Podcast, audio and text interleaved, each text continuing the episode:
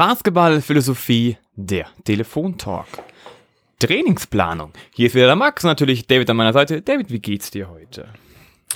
Hi Max, äh, ja, mir geht's gut. Ähm, viel zu tun irgendwie, alles bisschen stressig, aber ich kann nicht klagen und ich freue mich, dass wir äh, wieder beisammen sind und eine Folge aufnehmen. Ähm, ich denke, heute haben wir ein ganz wichtiges Thema mal, was bestimmt auch einige von euch da draußen interessiert. Ähm, vielleicht einige von euch, die selber Coach sind oder die ähm, vielleicht Coach werden wollen, äh, ist das natürlich ein wichtiges Thema und ähm, ich bin auch ganz gespannt schon, ähm, was, was Max mir da so alles erklären kann und erzählen kann zu dem Thema. Aber erstmal, ja, wie geht's dir denn überhaupt? Ja, du, mir geht's ganz gut. Ähm, klar, taffe Saison bei uns gerade, aber sonst alles eigentlich ganz gut, ganz optimistisch. So muss weitergehen. Und deswegen freue ich mich jetzt auch schon auf dieses Thema und auf deine Fragen. Ja, ähm, genau. Also ich denke, Trainingsplanung ist ja so so ein ich, ich habe ja, ich habe damals ja die, die ersten zwei Trainerlizenzen noch, gemacht und ähm, ich, ich erinnere mich halt nur, dass das wirklich immer ein großes, großes Thema war.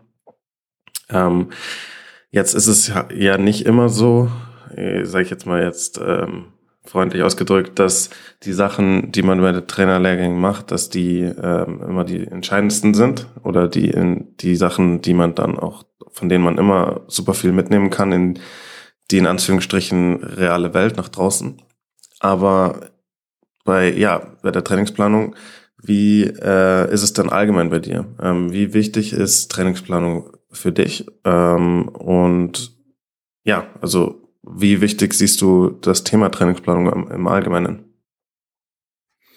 Na, ich sag mal, Trainingsplanung ist am Ende des Tages mit das Entscheidende, was ein Trainer machen sollte, weil am Ende des Tages führen die Trainings dazu, wie du in einem Spiel spielst. Klar, Live-Coaching ist alles noch was anderes, vielleicht Live-Strategie, Live-Pace, ja, das sind alles Unterschiede zu einem Training, aber im Training werden auf jeden Fall die Grundsätze und die ganzen Automatismen gebildet, um überhaupt ein Spiel gut zu spielen. Und dementsprechend ist eine Trainingsplanung für einen Trainer mit das zentrale Medium.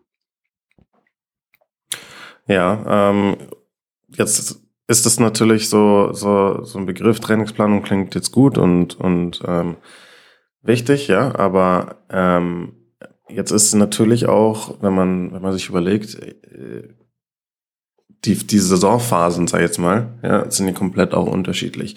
Jetzt haben wir diese Saisonvorbereitung, ähm, in der ganz andere ähm, Grundsteine erstmal gelegt werden müssen. Dann haben wir vielleicht die, äh, dann haben wir die Phase in der Saison. Man hat dann vielleicht einen unterschiedlichen Spielplan, mal mh, hm, vielleicht mehr Spiele, mal äh, weniger Spiele, die Belastung ist unterschiedlich, äh, die, die Themen und, und so weiter. Wie hast du ähm, eine äh, quasi einen äh, Prozess, den du so äh, in der Trainingsvorbereitung und Trainingsplanung machst, oder ist das quasi immer so derselbe Aufbau, also nicht das Training selbst, sondern äh, ist der, der, der Trainingsplan äh, so immer von derselben Struktur her? Oder kann ich das komplett unterscheiden, je nachdem, in welcher Situation du gerade bist? Das ist eine gute Frage. Also wir müssen so erstmal so ein paar Sachen noch unterscheiden. Also ich würde jetzt sagen, Thema Trainingsplanung ist an sich das Training für den jeweiligen Tag. Und dann gibt es ja noch die Saisonplanung. Also wenn du praktisch hier die, die Strategie bzw. den Aufbau überlegst, wie du spielen möchtest und dementsprechend das in, zum Training leitest. Das alles basiert auf der Spielidee. Das ist ein anderes Thema. Darüber können wir auch gerne mal quatschen. Schreibe ich auch gerade ein Buch drüber. Könnt ihr gerne mal angucken, anschauen dann. Aber es geht eher darum, wie schafft man für diesen jeweiligen Tag ein gutes Training? Punkt eins. Welche Situation haben wir gerade? Genau wie du gerade gesagt hast. Haben wir Saisonplan? Da geht es vielleicht noch mehr um grundsätzliche Themen. Vielleicht auch mehr um Dualtraining. Dann geht es mehr darum, mehr die Spielfähigkeit an sich zu schulen. Mehr die Grundideen dieser Spieltaktik oder der Spielidee zu lehren, zu verinnerlichen als Spieler, noch mehr auszuprobieren. Ja, innerhalb einer Saison verschiebt sich das ein bisschen. Da hat natürlich, gibt natürlich den Punkt Gegner, Ja, wir müssen auch ein bisschen gucken, was macht der Gegner, das ein bisschen darauf eingehen. Ich bin aber ein Trainer, der nicht zu viel darauf eingehen möchte, weil ich eher mai unsere Strategie nehmen möchte. Ja, also dass unseren Plan mehr durchsetzen möchte.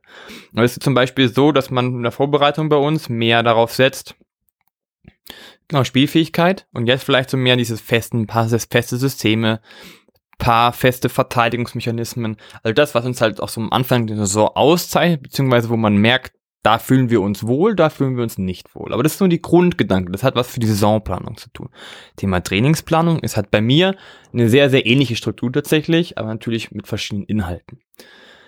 Wenn man jetzt mal die verschiedenen Philosophien da anguckt, bei mir ist es so, unterschiedlich zur sagen wir, dieser Trainingsausbildung, in es darum geht, dass du an sich immer so zwei Schwerpunkte hast. Am Anfang ein Warm-up, zwei Schwerpunkte, immer so Zwischensequenzen dazwischen und am Ende spielst. Das ist so dieses klassische, wie es oft ausgebildet wird. Was, was ja auch gut ist. Also du hast an sich weniger Input oder der weniger Input hat, wird mehr aufgebaut aufeinander. Es könnten aber auch komplett verschiedene Themen sein, ist die eine Philosophie.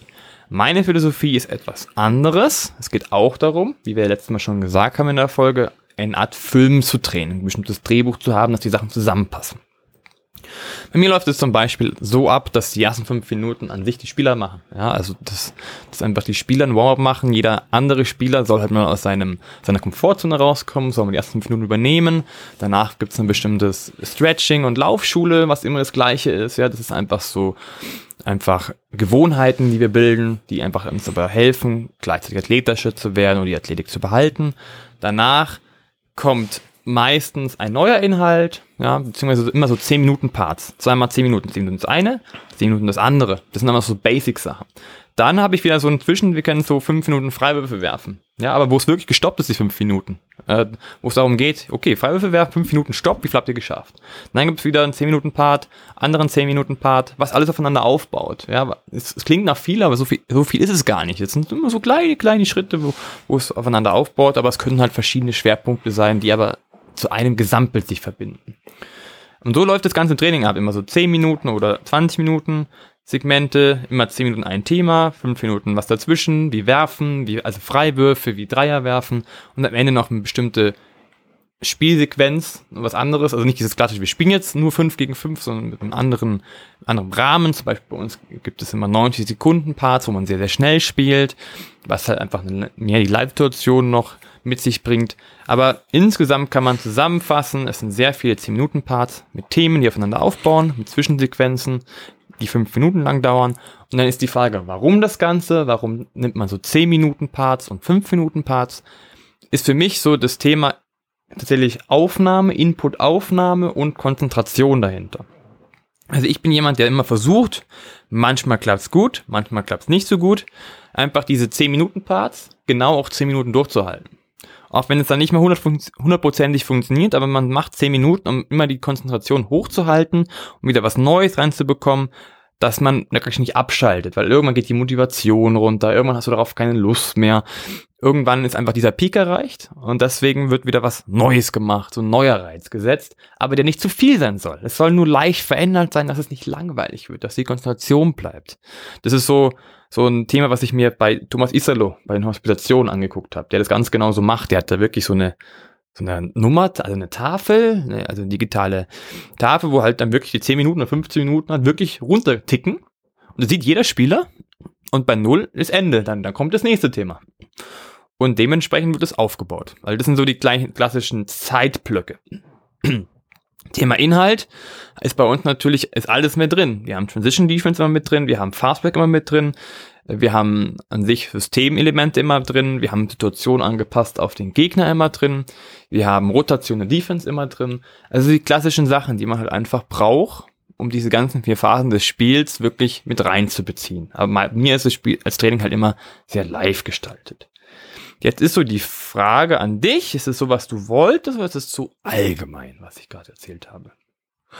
Nein, das ist ja schon mal ein äh, Einblick, so wie du ein Training aufbaust und, und warum du an bestimmte, an einen bestimmten Aufbau glaubst oder bestimmte Elemente eines Trainings glaubst. Ähm, ich denke, da waren schon einige wichtige Themen dabei. Ich denke, äh, auch so äh, zu bedenken, dass man die die Aufmerksamkeitsspanne irgendwie der Spieler immer hochhält und so. Das ist ja, denke ich, ein sehr, sehr wichtiges Thema bei dem Ganzen. Ähm, dass das Training irgendwie ähm, auch ein bisschen Abwechslung, äh, abwechslungsreich ist.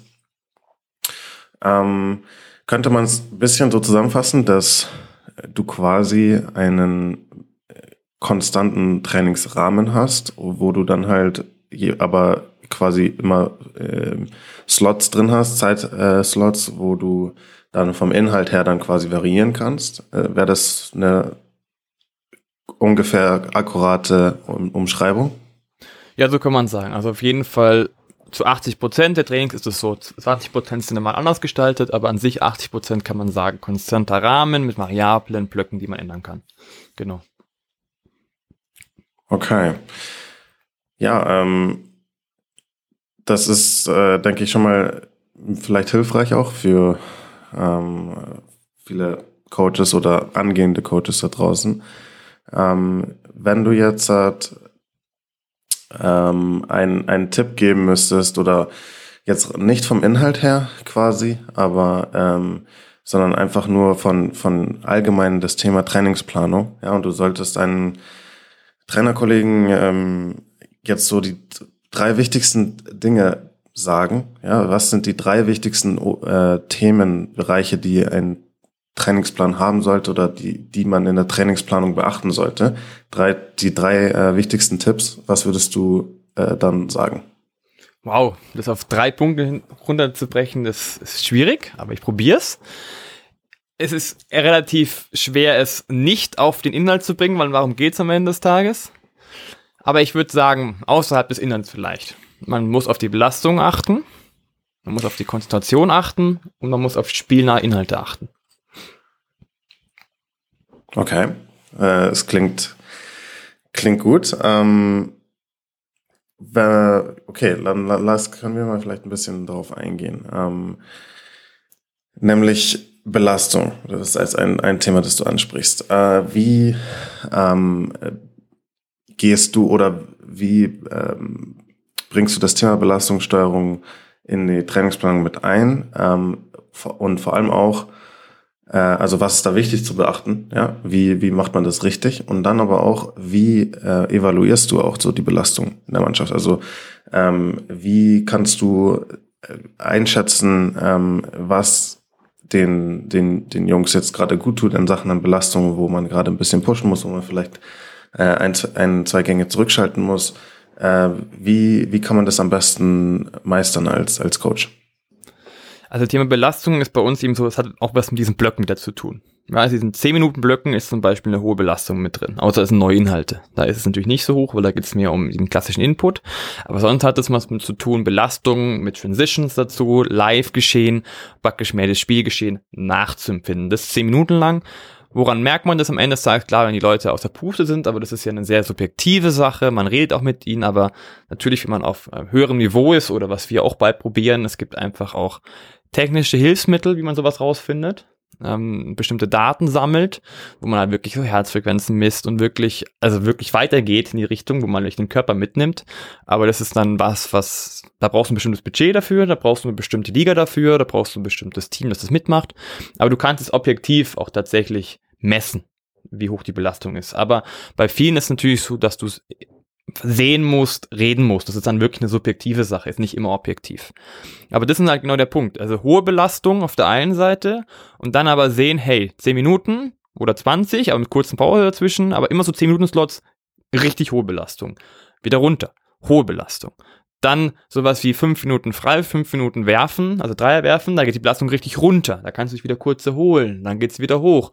Das heißt, du hast so eine gewisse Belastungssteuerung in deinem, in der Trainingsplanung an sich, also in diesem Raster. Das Raster ist praktisch so aufgebaut, dass eine Belastungssteuerung da ist, dass es hoch und runter geht, weil hoch und runter ist besser als dieses Mittelding. Ja, ich mache irgendwie gefühlt zwei Stunden lang auf einer gleichen Intensität, der gleichen Belastungsstufe, hilft am Ende nichts. Also finde ich, hilft nichts. Ja, es ist nicht spielnah und es ist gleichzeitig auch keine großen Erholungsphasen da, um den Kopf zu regenerieren. Deswegen geht es darum, sehr, sehr, sehr hohe Belastung zu haben, runterzugehen. Und das läuft halt zum Beispiel sowas wie ein Live-Geschehen rauszubasteln, eine Live-Situation mit zwei Transition. Und dann ist wieder kurz Stopp, dann kommen neue Mannschaften rein, wieder Stopp. So hast du praktisch schon eine gute, gute Belastung, die du steuern kannst. Okay. Ähm, das ist, jetzt hast du einen interessanten Punkt, finde ich, angesprochen, nämlich, also ich denke erstmal, können wir zusammenfassen, es macht Sinn, äh, was du jetzt gesagt hast, äh, so Thema Belastungssteuerung im Training, dass es wichtig ist, quasi ähm, ja so gewisse wellenartige ähm, äh, Belastung zu haben in einem Trainingsverlauf, dass die Belastung mal hochgefahren wird und wieder ein bisschen runter und nicht konstant auf irgendeinem Level bleibt. Ähm, das ist, denke ich mal, ein wichtiger Punkt, den man so festhalten kann. Ähm, was du noch kurz, kurz erwähnt hast, war halt auch, dass man äh, mit den Spielern auch sprechen muss. Hm, vielleicht auch zum Thema Belastung oder wie, wie die Spieler sich fühlen. Jetzt würde mich allgemein interessieren, das kann jetzt auch bezogen aufs Thema Belastungssteuerung, aber auch allgemein, ähm, individuelle Gespräche mit den Spielern. Inwiefern ist es auch ein Teil der Trainingsplanung oder ist es halt mehr so, hey, ich habe jetzt hier meinen Trainingsplan und ähm, unabhängig davon, da kann ich ähm, hab die und die Gelegenheit nutzen, ähm, mal mit dem Spieler kurz zu quatschen oder äh, das mache ich unabhängig vor oder nach dem Training, das hat mit dem Trainingsplan an sich gar nichts zu tun. Ist, wie ist das bei dir? Jetzt muss ich nochmal fragen, meinst du damit, dass, wenn sie mir sprechen, dass ich dementsprechend den Plan andere, weil sie mir Inhalt mitgeben? Oder meinst du, er ist so konzipiert, dass es Möglichkeiten gibt, dass die Spieler mit mir reden?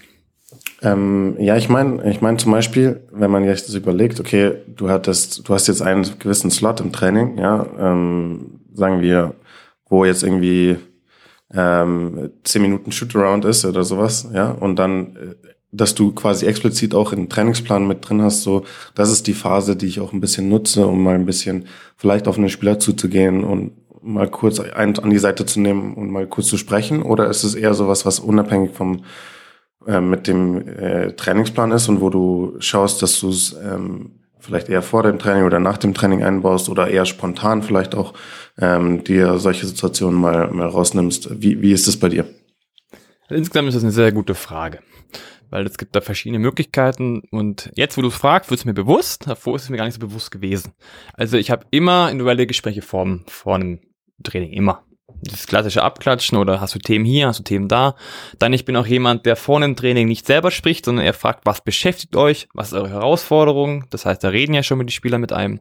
Das gleiche ist nach dem Training, wie war es für euch heute, was habt ihr mitgenommen. Also nicht diese Klatsche, immer dieses, dieses Frontale vom Trainer sagen, so und so war es heute, bla bla bla. Und die Spieler sollen mir reden. Zwischendrin, auch in Slots, klar, wenn ein Spieler was nicht versteht, auch während einer eine bestimmte Spielsituation, dann erklärt man das live. Da können die auch mit mir kurz reden, weil sie sollen es ja direkt verstehen. Wenn es größere Slots sind oder neue Themen sind, wo man merkt, das ist für den Spieler besonders wichtig, dann ist es tatsächlich so, dass ich ihn oft bei den Freiwürfen rausziehe oder dann mal kurz quatsche oder ich nehme sie beim, sogar beim Stretching kann ich mal kurz mit denen quatschen oder halt bei dem Dreier-Shooter, was du vorgemeint hast. Ja, das sind so wirklich so die Sequenzen. Da ist es ganz klar, da ist komplett klar, was man macht. Das ist an sich immer das Gleiche, es ist die Gewohnheit. Da haben auch die, die Spieler an sich viel, viel, viel Kapazität, auch mal was zu quatschen oder auch mal die Sequenz mal auszulassen. Also wenn du mich jetzt da fragst, es ist in der Planung integriert, aber tatsächlich unbewusst. Okay.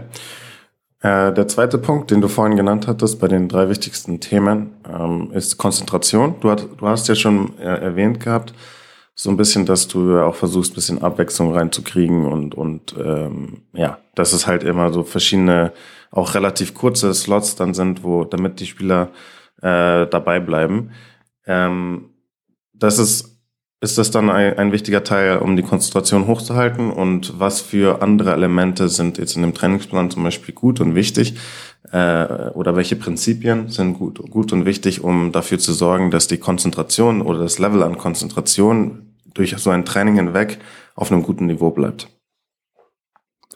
Bedingt mit der Belastung erstmal. Punkt eins. Punkt zwei, wahrscheinlich aber auch, dass es irgendwo motivierend ist, dass du nämlich auch Lust auf die ganze Sache hast, dann bleibst du nämlich eher dabei. Dann so Kleinigkeiten, das ist, was ich für mich gelernt habe, wenn du halt jetzt nicht immer die lauteste in der Halle bist, und du irgendwas aber ansagst, dann kriegen die Spieler das nur so, so halb mit und sind natürlich nicht konzentriert, weil sie gar nicht ganz genau wissen, was sie machen sollen. Dementsprechend geht es darum, dass man immer sich kurz zusammenholt, dass man kurz miteinander spricht. Dann, dass man die Segmente hat, eben genau diese 10 Minuten Punkte, wo du siehst, okay, bis dahin, bis dahin und irgendwann siehst du einfach, wenn es flapsiger wird. Es gibt so einen Peak, wo es wirklich gut ist und wo es dann drüber ist, wo so, oh, jetzt habe ich keine Lust mehr so gefühlt oder boah, jetzt ist es mir zu viel. Das ist gar nicht, das sagt kein Spieler, aber das merkst du so ein bisschen so. Ah, jetzt müssen wir echt mal gucken. Es gibt aber ganz genau mal so andersrum Segmente, wo ich leider, muss ich tatsächlich sagen, an meinen 10 Minuten überhaupt nicht festhalte und aus diesen 10 Minuten 20 werden, weil du aber siehst, dass die Spieler noch mehr brauchen. Also weil, wenn du denkst so, boah, wir sind gerade gut drin und langsam sind wir bei, bei dem Peak, dann wird's auch mal variiert, die Zeit. Ja, das mache ich nicht gerne, aber passiert. Wenn du merkst, die Konzentration ist noch da, du merkst, es, es läuft noch, du merkst, es wird sogar besser. besser heißt immer, die Konzentration ist irgendwo auch mit da aber du musst immer dafür sorgen, dass es immer hin und her geht. Du musst auch dafür einfach mal Fehlerkorrekturen ist ein wichtiger Punkt oder mit den Spielern quatschen, mal sie motivieren oder sie ein bisschen was zu bringen, was sie aus der Komfortzone rausholt, weil die ein bisschen anstichelt und diese Ansticheleien hilft auch ein bisschen, sich zu konzentrieren. Oder zu sagen, hey, du musst dort und dahin. Und dann sagt der Spieler, ah ja, klar. Und dann, wenn du das gesagt hast, konzentriert er sich bei der nächsten Aktion genau auf dieses Thema mehr. Dann hast du es zwar etwas mehr in, in eine zentrale Richtung gebracht, ja, es ist nicht mehr weiträumig, sondern zentral, speziell, aber an diesem Moment kann er sich halt darauf konzentrieren. Und das ist vielleicht der wichtige nächste Part. Konzentration hat auch was damit zu tun, möglichst wenig gut zu machen, sich nicht auf alles konzentrieren zu müssen, weil alles ist gleich nichts. Du kannst dich nicht auf alles immer konzentrieren, sondern es muss bestimmte Parts sein, wo du, wo du wirklich mit voller Konzentration dabei bist. Also weniger Vorgaben machen an dem, was gerade komplett gefordert ist, sondern weniger fordern, aber das gut. Und das ist dann dieses Konzentrationslevel, weil der Fokus auf diesen Punkt ist, was wir gerade verbessern wollen. Du hast jetzt was äh, erwähnt, was ich super interessant finde, wo ich gern nochmal nachfragen will. Ähm, und zwar ähm, bei dem Thema quasi, okay, es kann auch mal vorkommen, ich habe jetzt ein 10 Minuten Segment und ähm, ich mache dann doch länger. Ja, oder ich merke irgendwie so und so ähm, äh, bei der Mannschaft, die, die Umsetzung stimmt nicht oder was und dann ähm, muss ich da doch vielleicht bisschen länger da, da, dabei bleiben bei dem, bei dem Thema jetzt. Ähm, ich, wenn ich jetzt nur mal beim, beim ich sage jetzt mal in meinem Fachgebiet jetzt mal überlegen würde, so das Thema jetzt zum Beispiel ähm, Analyse und dann halt auch zum Beispiel jetzt Game Planning, ja, also ähm, dann ist ja immer so, okay, der Gameplan ist jetzt, sage ich mal, schön auf dem Papier, ja, und dann kommt aber das Spiel und dann kann irgendwas, dann kann ja alles passieren. Dann kann ähm, kann sein, dass äh, der Spieler, den man äh, im Scouting Report hatte, dass man, äh, dass der äh, nicht gefährlich ist von außen und dass wir da vielleicht von dem helfen sollten oder sonst was. Es kann sein, dass der einen super Tag hat und dann streut er halt da 5, 6, 3 ein, ja. Ähm, und dann ist natürlich immer wichtig, dass man halt während dem Spiel zum Beispiel auch reagiert und Anpassungen macht. Ja, dass man sagt, hey, ähm, ich, der, die Dreierquote war eigentlich nicht gut bei dem oder wir haben auf, im, im Video gesehen, bei der Vorbereitung haben wir gesehen, dass er Probleme hat mit seiner linken Hand oder sonst was. Und aber heute kriegt er das gut hin. Dann ist ja wichtig, dass man da nicht äh, stur bleibt und nur auf den äh, auf, auf dem Papier bleibt, dass man vorbereitet hat, sondern dass man dann auch anpasst und sagt, hey, okay, heute ist anscheinend hat er einen guten Tag, also machen wir eine Anpassung und, und passen uns an. Ja, das ist ja was, was ich gelernt habe, dass ähm, man da einfach nicht, also dass der Gameplan halt schön und gut ist auf dem Papier, aber ähm, die reale Welt kann halt auch anders aussehen. So, wenn ich das jetzt vergleiche mit einem Trainingsplan, ja, weil Trainingsplan kann ja auch sein, der ist ja, den habe ich mir vielleicht super schön durchdacht und super schön überlegt und der sieht super toll aus auf dem Papier. Und dann bin ich in der Halle und in der Halle ist plötzlich eine andere Situation. Wie wichtig ist es jetzt als Coach, ja, dass man, ähm, dass man auch auf bestimmte Sachen reagiert und dann auch live in der Halle quasi Sachen anpasst? Oder wie, inwiefern ist es auch wichtig, dass man trotzdem am Trainingsplan äh, bleibt? Also kann man das so vergleichen mit einem Gameplan oder ist das, äh, ist es mehr äh, so, dass man da äh, strikter dabei bleiben sollte? Oder, ähm, anders gefragt, ist es wichtig, dass man noch zum Beispiel in einem Trainingsplan auch gewisse flexible äh, Teile hat, wo man sich auch selbst ähm, ermöglicht als Coach flexibel zu reagieren und vielleicht manche Sachen anzupassen. Ähm, das, das sind vielleicht jetzt ein paar Fragen auf einmal, aber was ist so deine Einschätzung dazu? Also ich verstehe es komplett. Thema Zeit ist es so, ähm, sagen wir mal, man hat jetzt zehn Minuten geplant am Ende für ein Thema. Und jetzt sagt man, warum macht man 15? Es gibt jetzt auch, man muss man halt sich selber überlegen, machst du jetzt mehr Zeit? Bringst du mehr Zeit dahin? Es gibt nämlich hier zwei Möglichkeiten. Wenn du jetzt mehr Zeit nimmst, weil du halt denkst, dass die Spieler es gerade nicht gut machen und mehr machen, wenn du dann aber zu viel Zeit dafür verbringst, dann ist Gefühl das ganze Training für etwas geschehen, wo es die Spieler einfach nicht hinbekommen haben. Also das, da wäre es zum Beispiel nicht so ganz sinnvoll, es anzupassen, fünf Minuten länger, weil es gibt auch mal Tage, wo sie was Bestimmtes einfach nicht hinkriegen. Da musst du weitermachen. Äh, oder es gibt aber dann der Part, was du gesagt hast, dieses Variable sein. Ganz wichtig. Als Coach bist du, also das ist wichtig, die wichtigste mit Eigenschaft, das habe ich nicht gesagt in Top 3, ist aber auch, erstens ist ja spielnah, aber zweitens, wenn es spielnah ist, es gibt ja alles Mögliche. Und äh, genau wie es alles Mögliche in einer Situation gibt, gibt es auch alles Mögliche an einem Training. Allein nur die, die Spieler, die da sind, die Trainingsbeteiligung, die da sind, oder Spieler, die im Training ausfallen, du musst maximal flexibel sein. Du musst immer auf die Situation reagieren.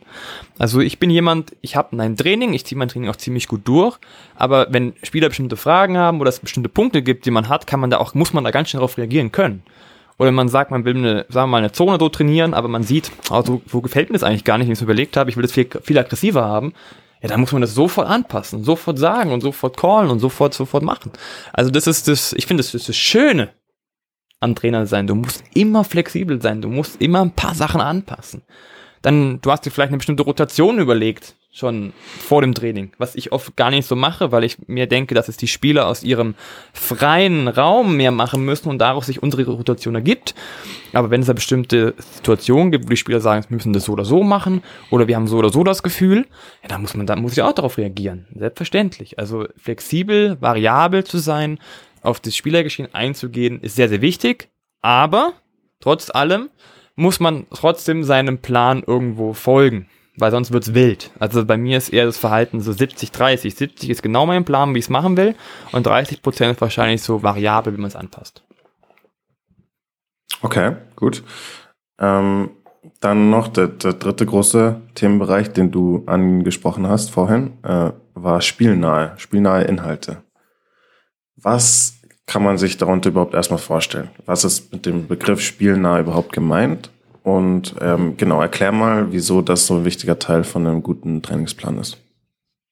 Ich könnte spielnahes Training auch noch erweitern mit strategiepassendes Training. Also praktisch das Training so angepasst auf das, wie du eigentlich spielen willst im Spiel. Und deswegen bei uns ist immer so, dass wir Situationen haben. Das heißt, was heißt spielnah trainieren? Am Ende des Tages heißt spielnah trainieren zu spielen, so blöd das klingt. Wir spielen. Wir spielen vielleicht dann aber nicht mal 5 gegen 5, sondern um 4 gegen 4, um 3 gegen 3. Aber wir spielen. Das heißt, es gibt nur eine bestimmte Vorgabe am Anfang, die man machen muss. Sowas wie zum Beispiel, wir wollen an sich ein Pick and Roll jetzt Schulen verbessern. Die einzige Vorgabe in einem 3 gegen 3, im 4 gegen 4 und 5 gegen 5 ist es, ein Pick and Roll zu setzen als erste Aktion zum Beispiel. Das heißt, wir wollen das Pick and Roll trainieren. Oder die passende Pick and Roll Defense dazu trainieren. Aber nur das ist die Vorgabe. Und der Rest ist das spielnahe Geschehen. Das heißt, alles, was danach passiert, bleibt den Spielern wieder überlassen, in unserem Rahmen, deswegen strategienah. Also bei uns ist es so, dass es bestimmte zum Beispiel Spielfelder auf dem Feld gibt, wo sich halt bestimmte Anzahl von Spieler, wo eine bestimmte Anzahl an Spielern stehen muss.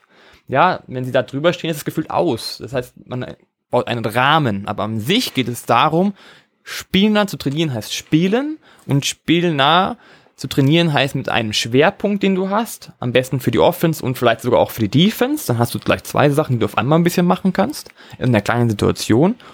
Und trotzdem aber dabei bist, die Kreativität zu fördern der Spieler. Deswegen spielnah.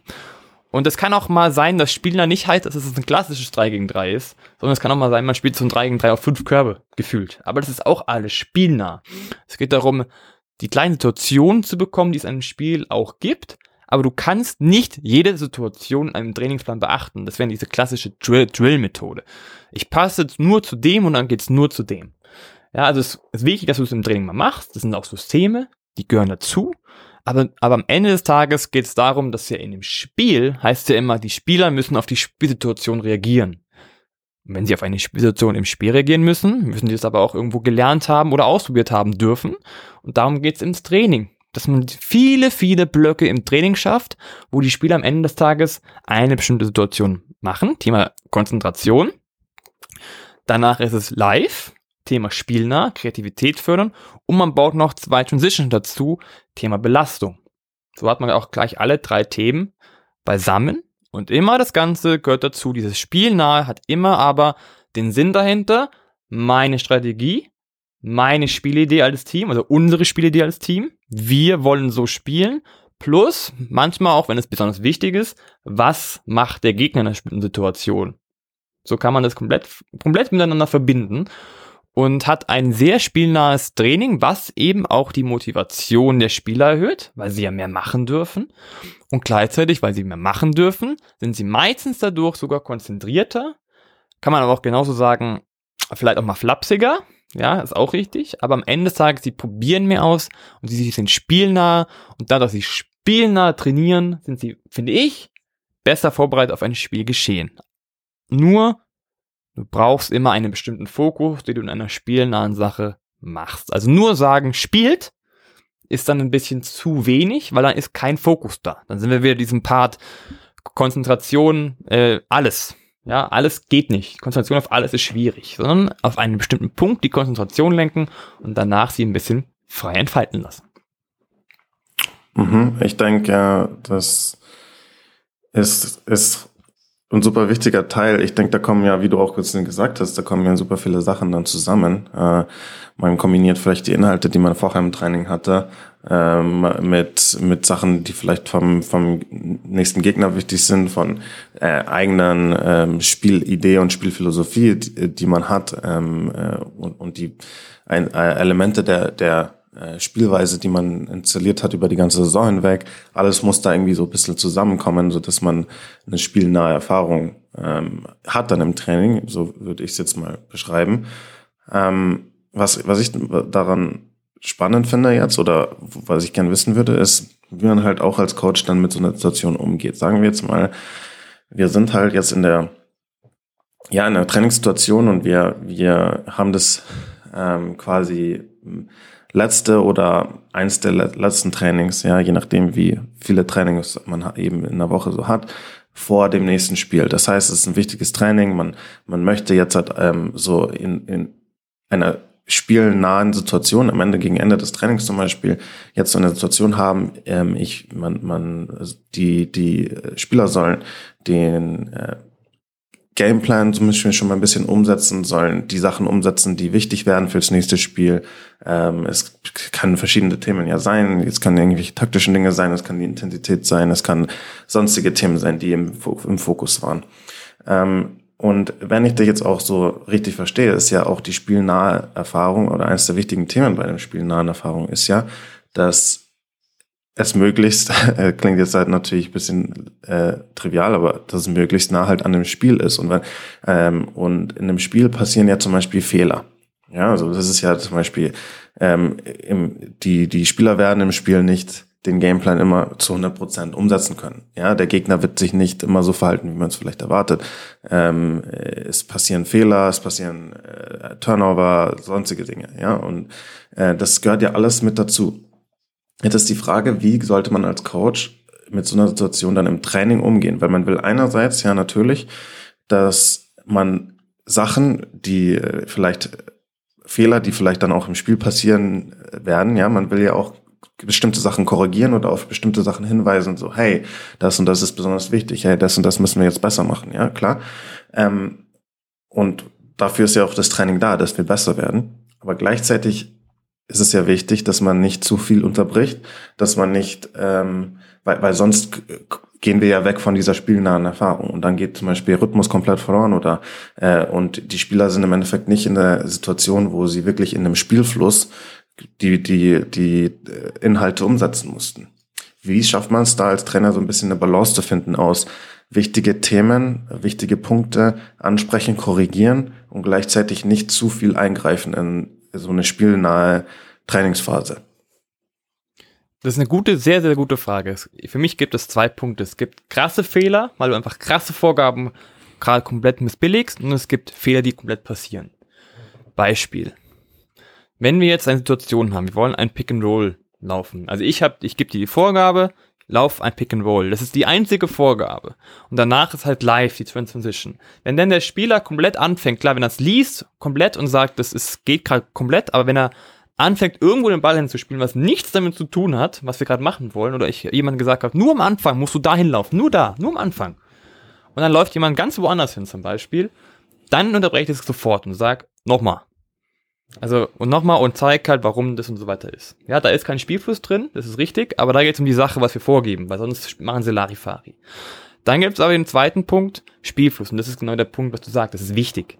Normalerweise ist es so, dass die Spieler an sich die Sache schon machen. Und dann gibt's ja immer noch so, also wirklich, sie machen es richtig oder so halb richtig, aber an sich, sie haben es ja gemacht und in zwei Transition lassen sie auch frei laufen. Und das ist aber dann so eine Sequenz, die ich komplett laufen lasse. Da bin ich, da gehe ich raus. Die sollen das machen. Am Ende des Tages, du lernst, indem du machst und nicht nur indem du darüber redest. Das bringt am Ende nicht immer so viel.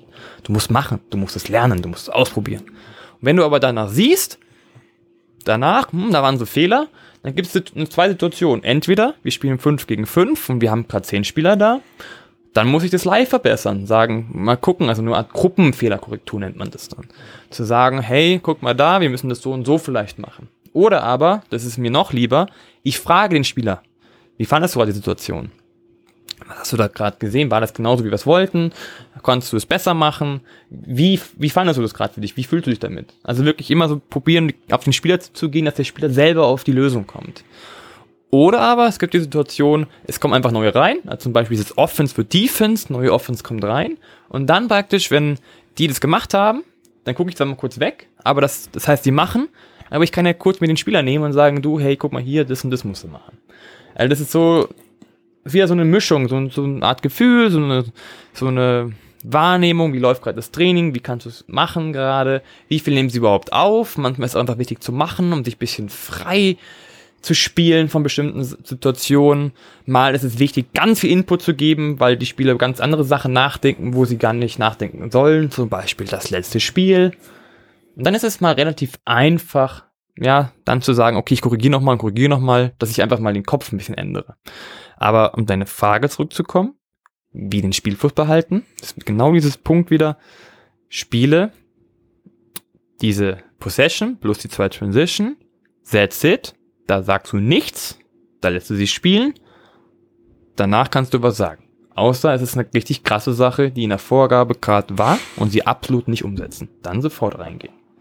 Oder halt später, wenn du so welche 90 Sekunden Parts hast, ähm, wo es wirklich Spielen ist, wo es wirklich Spielen ist, da sagst du gar nichts dazwischen, weil im Spielen kannst du auch nicht mehr was sagen, das sagst du dann auch nur danach. Oder lässt du eher die Spieler sogar drüber über ihre eigenen Fehler auch ein bisschen sprechen. Du siehst schon, es gibt sehr, sehr viele verschiedene Möglichkeiten, diese Frage, die du mir gerade gestellt hast, zu beantworten.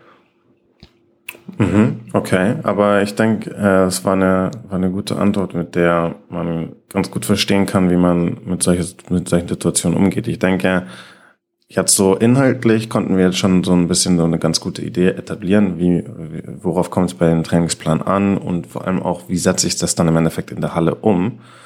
Ähm, ich möchte jetzt noch ein bisschen zu sprechen kommen, so auf den, ähm, ja, auf die Proze den Prozess dahinter für dich, ja, Trainingsplanungsprozess etc.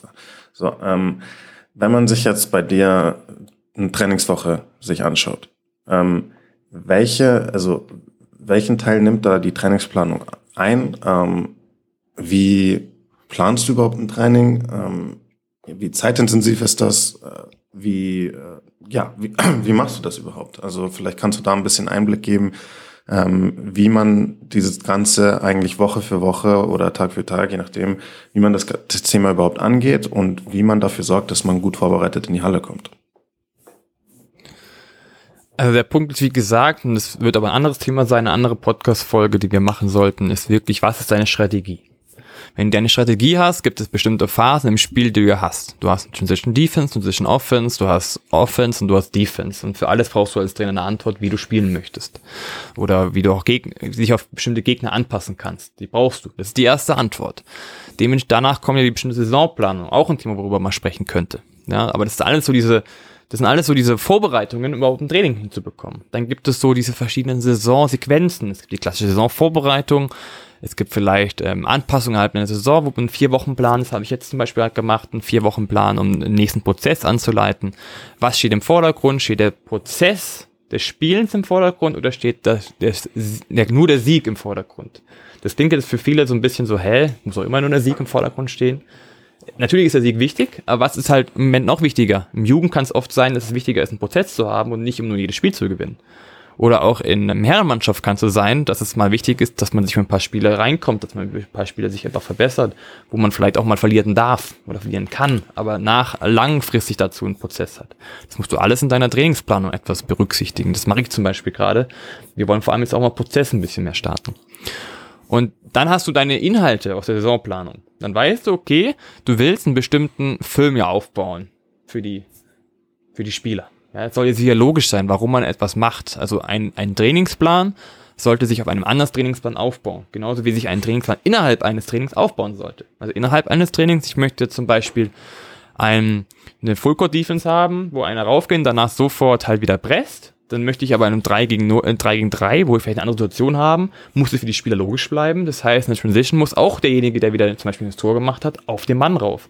Dass es ein Film bleibt, dass es zusammenhängend bleibt. Das gilt sehr zu beachten. Aber wie gesagt, wir sind ja eigentlich jetzt bei der Frage, wie das machen, also wie es vorbereiten. Aber das war der Hintergrund nochmal dazu. Dass dir viele Gedanken machen musst.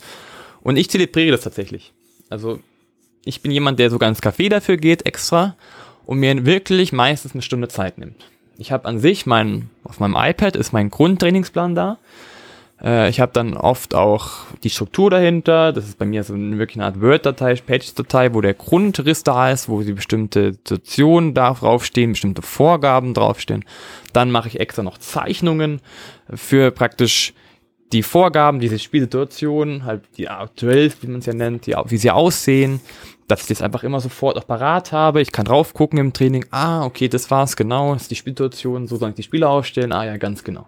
Oder ich mache auf der iPad, auf dem iPad eine Zeichnung, ja, also was vielleicht sogar besser ist, um einen großen Art Parcours zu haben, wo man vielleicht spielerisch ein System lernt.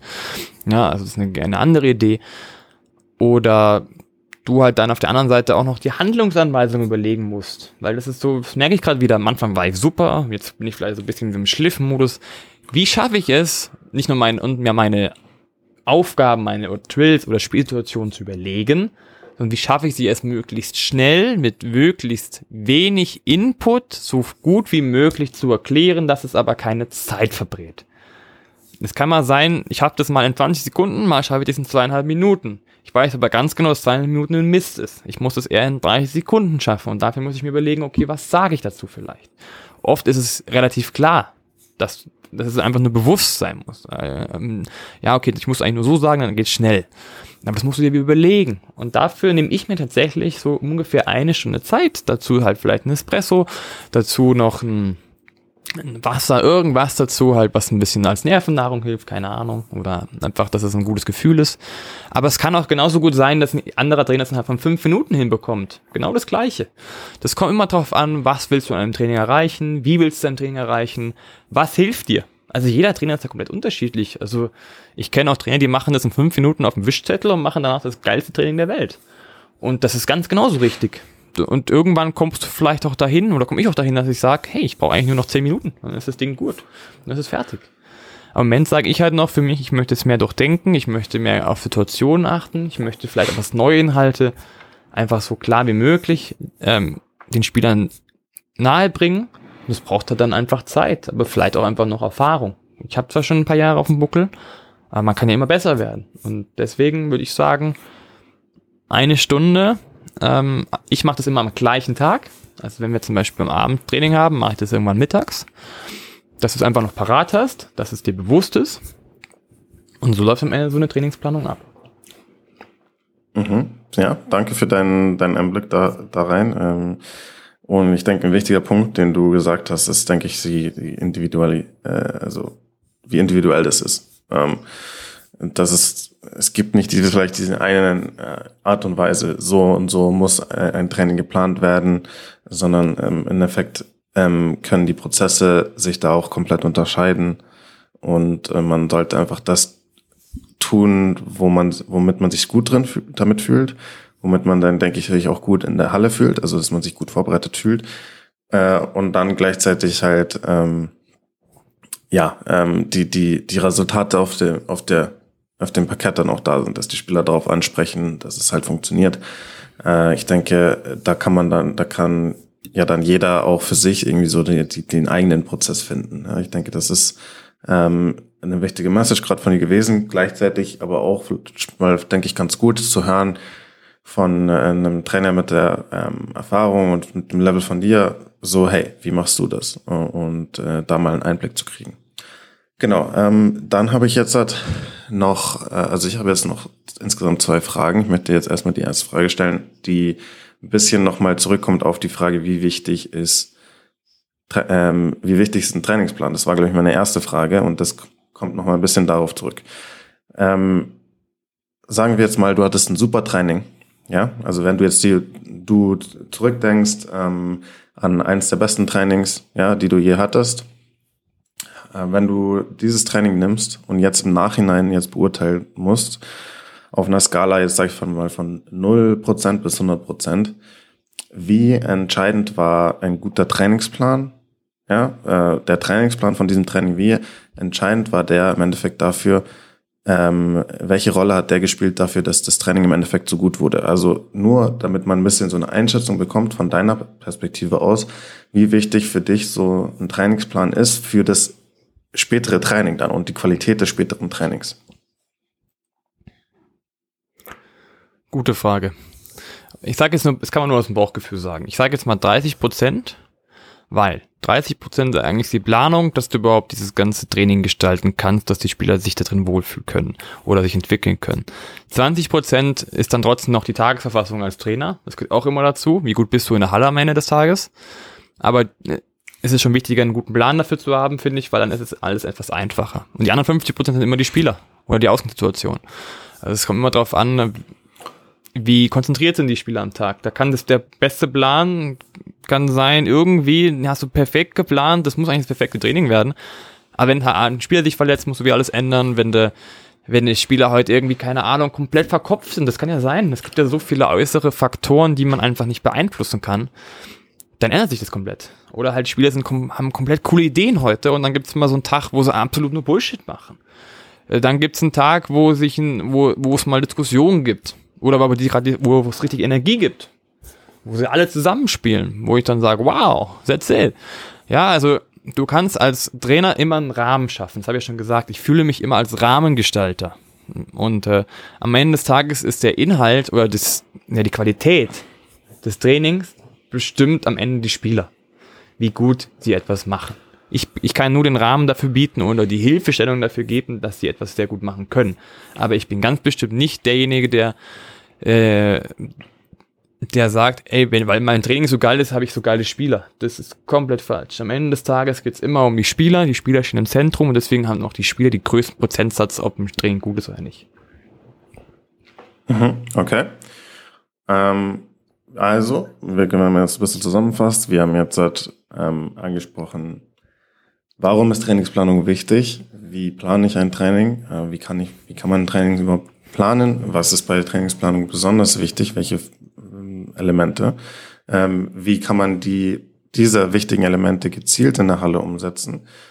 Äh, und wir haben nochmal zurück ein bisschen den Rahmen geschlossen, so äh, welche Bedeutung Trainingsplanung insgesamt hat. Ähm, das heißt, wir haben jetzt also ein Training vorbereitet, wir haben ein Training durchgeführt. Jetzt ist meine letzte Frage zu dem Bereich, weil wenn ich mich jetzt wieder mal ein bisschen auf meinen Bereich jetzt schaue, okay, ich mache jetzt Spielvorbereitung, ja, Gegnervorbereitung, okay, wir haben Gameplan etc., okay, dann kommt Spiel und dann ist ja auch noch das ein großes Thema, ist ja dann, okay, wir müssen ja das Spiel noch nachbereiten, wir müssen ja schauen, okay, analysieren im Nachhinein, wie, welche Dinge haben wir gut umgesetzt, wo hatten wir Probleme, was hat der ähm, ja, was hat der Gegner gegen uns gut umsetzen können, was, wo, womit hat der Gegner Probleme gehabt und was können wir vielleicht in die nächsten Spiele mitnehmen. Ja, also das ist ja für die, ähm, für das Spiel an sich oder die Spieler ist es ja komplett selbstverständlich und ein großes öffentliches Thema auch, dass man, klar, man, man bereitet die Spiele vor und man bereitet die Spiele nach. Ähm, ein Bereich, wo man nicht viel davon hört, finde ich, und was ich super interessant finde und was ich dich gerne fragen will, ist, okay, wir haben jetzt natürlich ein Training vorbereitet, das ist eh klar. Aber wie sieht eigentlich eine Nachbereitung aus? Also, sagen wir jetzt mal in deinem Fall, ja, du hast jetzt ein Training geplant, ja, und du hast, dann hast du das Training durchgeführt. wie bereitest du ein Training nach oder wie sieht so ein Prozess überhaupt aus äh, und wie wichtig ist Trainingsnachbereitung so als Coach, äh, dass man ähm, da auch die Sachen rauszieht, was gut gelaufen ist, was schlecht gelaufen ist. Und dann vielleicht noch zusammenhängende Frage, wenn man das analysiert hat, welchen Einfluss nimmt das dann vielleicht auf den nächsten Trainingsplan, also die nächste Trainingsvorbereitung? Gute Frage. Am Ende geht es ja ums Reflektieren. Und ähm, bei Bayern haben wir das immer so gelernt, dass du wirklich so ein Zetteljahrgefühl ausfüllst, wo bestimmte Fragen drauf sind. Wie war die Belastung? Wie war, wie war die, ähm, die Drills-Auswahl? Wie war bei Inhalt und so weiter und so fort? Wie war deine Performance? Und das sind auch so Fragen, die ich mir stelle, die ich auch sehr cool finde. Aber ich mache das jetzt nicht schriftlich oder so, ich mache das tatsächlich im Auto. Bei mir ist das relativ einfach. Ich fahre eine Stunde zurück. Also ich fahre eine Stunde hin zu dem Training, eine Stunde zurück und ein sich willst du abschalten ein bisschen, aber klar ist, dass du an sich immer ein Training reflektierst. Vor allem, wenn du bestimmten Ehrgeiz hast oder was nicht funktioniert oder gut funktioniert hat, willst du immer genau wissen, warum das so war. Und das fragst du dich. Mal, mal fragst du dich mehr dafür, mal fragst du dich weniger, wie es war. Das kommt auch mal drauf an. Es kann auch mal sein, dass du, das ist halt einfach so, dass du wirklich sagst nach dem Training, jetzt ist wirklich mal Schluss, weil es so intensiv war und man sich am nächsten Tag vielleicht nochmal anguckt oder aber auch manchmal ist eine Trainingsvorbereitung, eine Nachbereitung sogar vor der nächsten Trainingsvorbereitung. Also dass du vielleicht noch überlegst, direkt vor dem Training, ah, was hat im letzten Training gut funktioniert, okay, was müssen wir nochmal machen, äh, das war gut, das war nicht so gut, da sie haben sie noch ein bisschen mehr Zweifel. Ähm, und wichtiger Part aber auch in der Nachbereitung des Trainings, was mir gerade einfällt, ist das Gespräch mit den Spielern ich habe immer danach danach wieder eine Art Feedbackrunde. Ja, was, wie war es für euch heute? Was habt ihr mitgenommen? Warum habt ihr etwas mitgenommen? Wie habt ihr etwas mitgenommen? Am Ende des Tages ist also dieses Feedback gebe ich gar nicht mir selbst. Ich bin nicht derjenige, der nur selbst es reflektiert. Am Ende reflektieren das die Spieler. Am Ende des Tages sind wieder die Spieler diejenigen, die ja das Spiel spielen müssen. Und wenn die sagen, so, das ist für sie gut, das ist für sie nicht so gut, ist das ein sehr, sehr wichtiger Indikator, wie ein Training war. Und danach kann ich mir halt praktisch meine Gedanken auch noch darüber machen. Okay, da habe ich mir die Minuten nicht eingehalten. Warum habe ich es nicht gemacht? Ah, ich habe meinen Timer vergessen. Oh, ich habe meinen Timer nicht beachtet. Okay, deswegen war ich drüber. Mein Fehler. Alles klar. Danach, oh, ich habe ich hab zu oft äh, reinkorrigiert. Mm, okay, aber das, du merkst, das sind so persönliche Sachen, wo ich denke, wo war ich als Trainer gut, war ich nicht gut. Dann so, ah, okay, das ist ein Inhalt, den konnten die Jungs gut aufnehmen, die Herren. Das nicht so? Okay, wie könnten wir das abändern? Wie können wir es leichter machen? Also so eine, Trainingsnachbereitung genauso wie Spielernachbereitung ist, glaube ich, immer da. Also du, du, du denkst, du willst immer ein Training optimieren. Es ist nie perfekt. Also das beste Training war immer, ich glaube, das beste Training, das ich je hatte, war immer bei 80 Prozent, so wie du es dir 100 Prozent vorstellst, so gefühlt. Deswegen willst du immer alles verbessern. Das ist irgendwie ganz normal. Du brauchst da wirklich eher so ein Maß, dass du sagst, du denkst nicht mehr darüber nach, was du machst, sondern kannst es irgendwann stoppen. Mhm. Okay. Ähm, und inwiefern geht dann so ein Feedback jetzt bei dir direkt in den nächsten Trainingsplan mit ein oder inwiefern ist das präsent, wenn du dir das nächste Training überlegst, was vielleicht im Training davor gut beziehungsweise nicht so gut war? Wie gesagt, am Ende bin ich der Rahmengestalter, muss ich aufpassen, dass auch der Rahmen gut passt. Zum Beispiel sage ich meinem Co-Trainer blöd gesagt, wenn wir komplett überzogen haben, weil ich einfach die Zeit außer, außer Auge gelassen habe, du bitte stopp, du das und sag du das. Oder dann merke ich mal, ah, da hatten wir zu wenig Energie. Dann frage ich mich, okay, habe ich Energie gegeben? Nein, habe ich nicht. Okay, dann muss ich Energie geben. Muss ich in der Planung also berücksichtigen. Das sind so, so verschiedene Punkte. Oder okay, da haben die Spieler den Übergang verstanden. Der Punkt, okay, dann können wir das hier nochmal aufnehmen. Das heißt, diese Trainingsplanung ist, stammt ja an sich aus der Saisonplanung, aber du kannst sie halt, musst, kannst, schrägstrich musst du sie immer mit dieser aktuellen Situation abgleichen und verbinden. Also wenn du merkst, da haben die Spieler noch Schwierigkeiten in dem Training oder da war es nicht so gut, dann kannst du es dementsprechend im nächsten Training abändern. Alles klar. Ja, ähm, das wären jetzt so die Fragen, die ich hatte zu dem Thema. Ich mh, mm, sag danke auch an all, all deine Einblicke, die du gegeben hast. Also ich konnte auf jeden Fall sehr, sehr viel lernen zu dem Thema von dir. Ähm, und äh, ich bin mir sicher, dass auch unsere Hörer draußen, die ähm, für die das Thema wichtig ist, ja, dass die da auch einiges von dir mitnehmen konnten. Ähm, also ich denke, ein wirklich wichtiges Thema und ähm, ja, viele interessante Einblicke von deiner Seite. Gibt es jetzt etwas irgendwie, was ich noch komplett vergessen habe, dich zu fragen über das Thema Trainingsplanung oder irgendwas, was du noch besonders wichtig findest zu erwähnen? Ähm, ansonsten, ähm, wie gesagt, sage ich mir, sage ich danke äh, für deine Einblicke und ähm, ja, es hat mich wirklich gefreut, äh, da von dir ähm, über das Thema zu lernen. Also erstmal danke ich dir für deine Fragen, aber tatsächlich habe ich tatsächlich, glaube ich, noch einen, vielleicht sogar zwei Punkte. Für mich ist das Wichtigste einer Trainingsplanung, dass sie einer Strategie folgt, dass sie zielgerichtet ist. Also es gibt nämlich auch Trainings, was ich leider auch sehe in der Halle, da machen viele Trainer Übungen, einfach weil sie es schön finden. Oder weil sie sagen, ah, das ist ja ganz cool. Und wie gesagt, es gibt kein richtig oder falschen Training, das gibt's nicht. Aber es ist doch wichtig, dass du etwas machst, was dir am Ende des Tages zielgerichtet weiterhilft. Und dementsprechend ist für eine Trainingsplanung, finde ich, essentiell, dass du dir erstmal komplett deine Strategie überlegt hast und dann die Trainingsplanung immer in Abhängigkeit von deiner Strategie und der aktuellen Situation plus sogar noch vielleicht eventuell den Gegner gestaltest. Und wie du es aber ganz genau machst, ein Training, welche Zeiten, welche, wie man die Belastung, wie die Konzentration steuerst, ob du Spieler machst oder nicht, das sind ja meine Punkte, die ich gut finde, aber es gibt kein richtig oder falsch. Jeder hat eine, eine andere Herangehensweise. Es ist nur wichtig, dass es einem Ziel folgt, dass die Spieler auch sagen, hey, ich habe wieder was mitgenommen oder hey, das passt ganz genau zu unserer Sache oder hey, ich habe mich weiterentwickelt. Und das sind tatsächlich die wichtigen Punkte am Ende. Du machst ein Training nicht für dich, sondern du machst ein Training für das Team. Und dementsprechend geht es darum, dass das Team Fortschritte machen kann oder auf einem hohen Peak, am Peak bleiben kann. Das waren noch die abschließenden Worte. Und ähm, dementsprechend, David, danke ich dir auch für deine Fragen.